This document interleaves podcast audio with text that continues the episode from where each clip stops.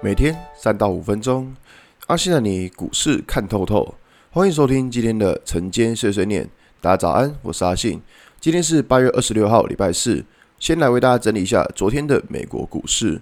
道琼指数上涨三十九点，涨幅零点一一个百分点。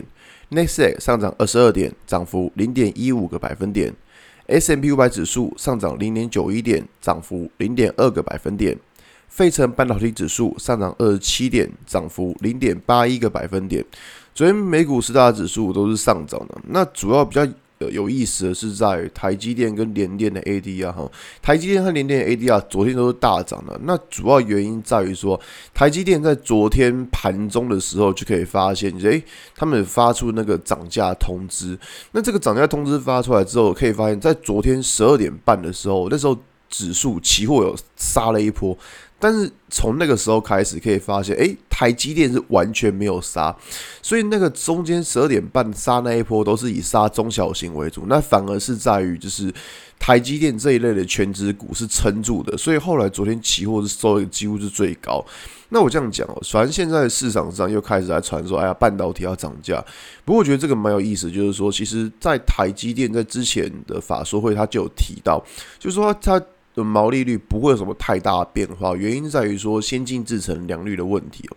那所以说，当时台积电法说会结束之后，大家对于台积电的看法就是，嗯，好，今年没有什么太多的期待了。那可是现在他们说要涨价，诶，那那个又不同了。你看哦，他们要涨价，那就变成说啊，就是他们毛利率可能在未来就会拉升。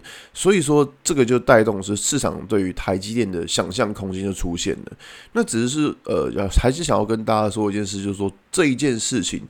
呃，先不论是真是假了，因为我也不是台积电内部的员工，我也不知道。但只能说，像这种突然涨价事件，真的是蛮少见的啦。但市场现在既然就是。把目光焦点放在台积电的涨价身上的话，那这边还是今天还是会稍微看一下，就是说台积电的相关供应链，或者是台积电的一些设备仪器，反正就是把整个上中下游，包含下游的封测一起来看一下就对了。因为如果说今天又是一个垃圾盘的话，所谓的垃圾盘就只拉台积电的盘的话，那其他你会发现其他的股票可能又又不太会动了。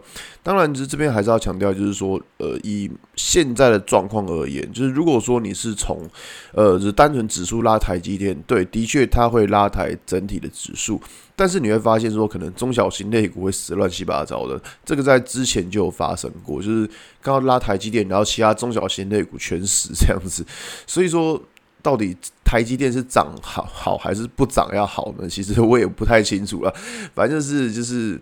也希望它不要涨太多，因为它如果涨太多的话，其他也会变得很难做。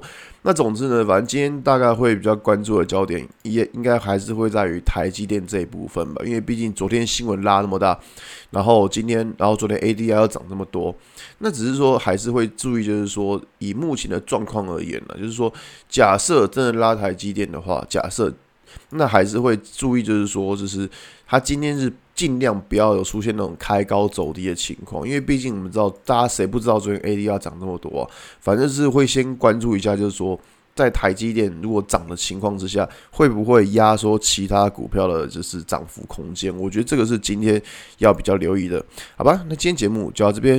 如果你喜欢今天内容，记得按下追踪关注我。